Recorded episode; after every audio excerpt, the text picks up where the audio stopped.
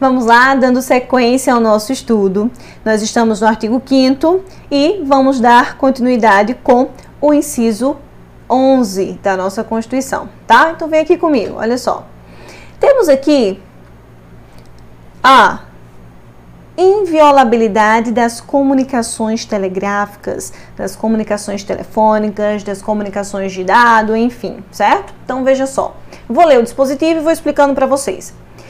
É inviolável o sigilo da correspondência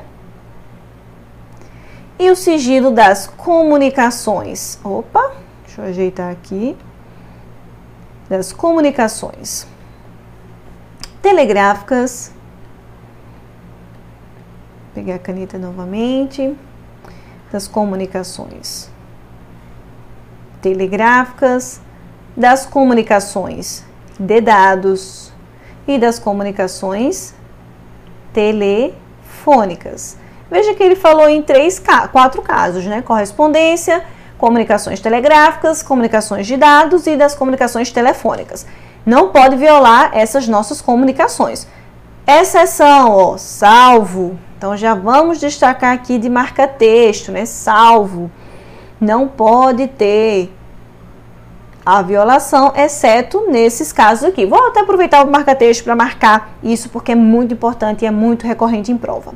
Salvo no último caso, que caso, gente? O último que ele mencionou aqui, ó, no caso de comunicações telefônicas.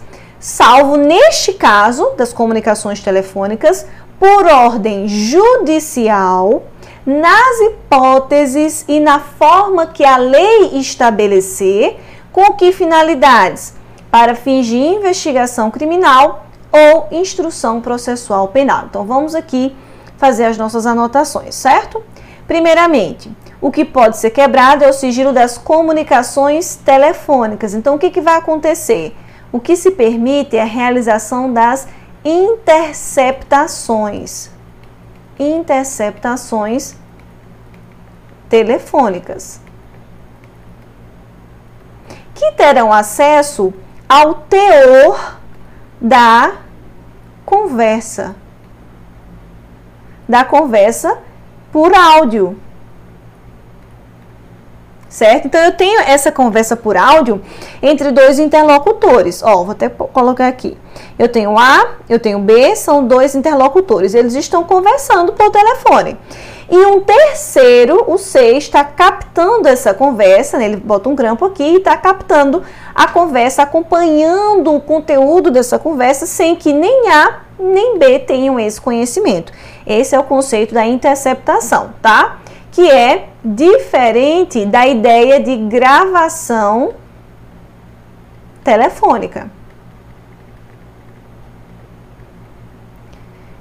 Que alguns chamam também de gravação clandestina. O que é essa gravação? É quando eu tenho, dar uma olhada aqui, ver se eu não estou tapando o espaço, né? Dois interlocutores, A e B, e um dos interlocutores está ciente da gravação da conversa. Ou ele está gravando, ou ele permite que um terceiro grave, certo? Então aqui um deles tem consciência. Na interceptação, não, é um terceiro sem a consciência de nenhum dos dois tá certo? O que se permite, que vai estar tá previsto nessa lei que ele fala aqui, ó, nos casos que a lei estabelecer, eu até coloquei no próximo slide, ó, a lei 9.296, que trata exatamente da regra, ó, de quando será possível a realização da interceptação telefônica. Então, é essa lei que vai regular a violação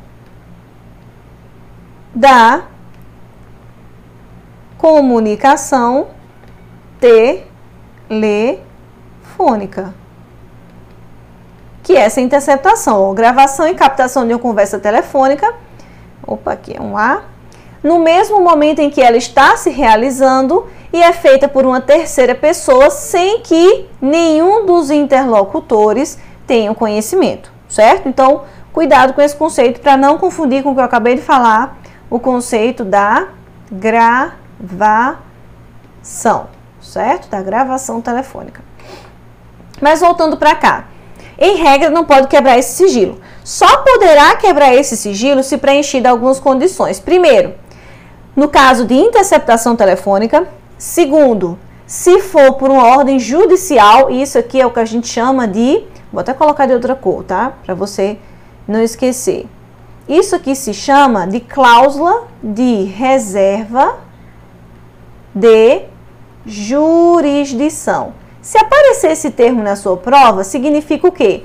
Que somente o juiz é que pode permitir determinar aquilo. Cláusula de reserva de jurisdição. Só o juiz é quem pode determinar aquilo. Então, só o juiz é quem pode determinar a quebra do sigilo. Ah, o delegado está investigando, ele não pode chegar e colocar o grampo, não? Ele pode fazer isso depois de ser autorizado pelo juiz. Então, ele primeiro pede ao juiz essa autorização para poder realizar a interceptação tá certo? Então, ó, por ordem judicial, nas hipóteses na forma que a lei estabelecer. Mais um requisito, a gente já falou sobre isso. Reserva legal. Significa que somente através de lei é que pode ter esse conteúdo sendo ali é, regulamentado. Então a lei vai estabelecer, a gente já viu que é a Lei 9296, que trata sobre esse tipo de violação, quando é possível. E não é para qualquer finalidade, ó, somente para fins de instrução processual penal e investigação criminal. Então veja, só pode quebrar esse sigilo quando houver ali indícios da prática de um crime. Cuidado, instrução penal é diferente de instrução civil. Imagina, ah, eu estou me separando do meu marido, eu quero pedir indenização por danos morais na, pela separação porque foi ele que me traiu. Eu quero que o juiz quebre o sigilo das comunicações dele para pegar ele no flagra tendo a conversa com a amante. Eu posso fazer isso? Por mais que eu queira, não vai rolar, porque a interceptação é um meio de obtenção de prova apenas na seara penal. Não pode ser na civil, é só para instrução ó, de uma ação penal de uma ação penal ou de uma investigação criminal. Criminal. Então, existe a prática de um crime que está sendo investigado. Tá? Investigado. Beleza? Então, nesse processo civil, não vai rolar interceptação. Por mais que você queira provar que houve chifre, aí não vai dar. Vai ter que ser por outros meios, não a interceptação telefônica. Beleza? Então, fechando. Pode quebrar o sigilo telefônico, não é o de dados, não é de registro, certo? Porque registro de dados é a notificação que fica, ó, ligou para fulano, duração, uma hora, duração, 20 minutos, ou aí fica aparecendo aqui os números, né, DDD e tal, e a duração das chamadas. Isso aqui é de dados, comunicação de dados, certo? Em relação aos registros de dados. Telegráficos, né? é, é, as mensagens via e-mail, via WhatsApp, aplicativo, também não pode quebrar esse sigilo. Ou não pode é, invadir, né? Simplesmente porque você quer, porque, ah, meu marido, vou ter que ver. Cuidado aí com essas histórias. Cada um tem a sua individualidade. O juiz só vai poder permitir a quebra do sigilo telefônico, tá certo? Existe quebra de sigilo de dados, mas eu não vou entrar nessa discussão aqui com vocês porque faz parte do estudo do direito processual penal, tá bom? São em alguns crimes é permitido que o delegado possa solicitar das empresas o registro, tá certo? Registros cadastrais, tá bom? Então isso aí já está dentro de outra disciplina. O que a gente precisa saber para a nossa prova de direito constitucional é o que está aqui. Só pode quebrar o quê? Comunicação telefônica, interceptação, né?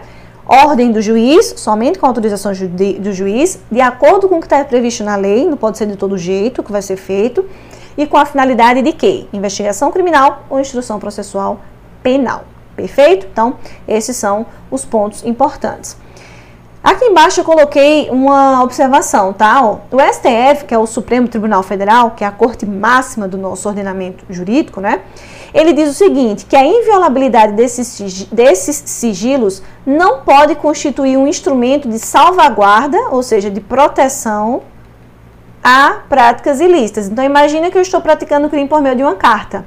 Eu estou presa, estou praticando crime por meio de uma carta e o, presídio, o, o, diretor do presídio não pode interceptar essa carta, sabendo que existe a prática do, através dela de ilícitos, eu estou traficando droga por meio da correspondência. Então ele vai poder sim interceptar, tá bom? Nenhum direito é absoluto, lembre-se disso. Vamos para o próximo. Vou passar aqui. Liberdade de exercício de qualquer trabalho. É livre o exercício de qualquer trabalho, ofício ou profissão. Ponto. Primeira observação. Todo mundo tem a liberdade de escolher a profissão que quer seguir, que quer exercer, abandonar que está seguindo para seguir outra, não fazer nada.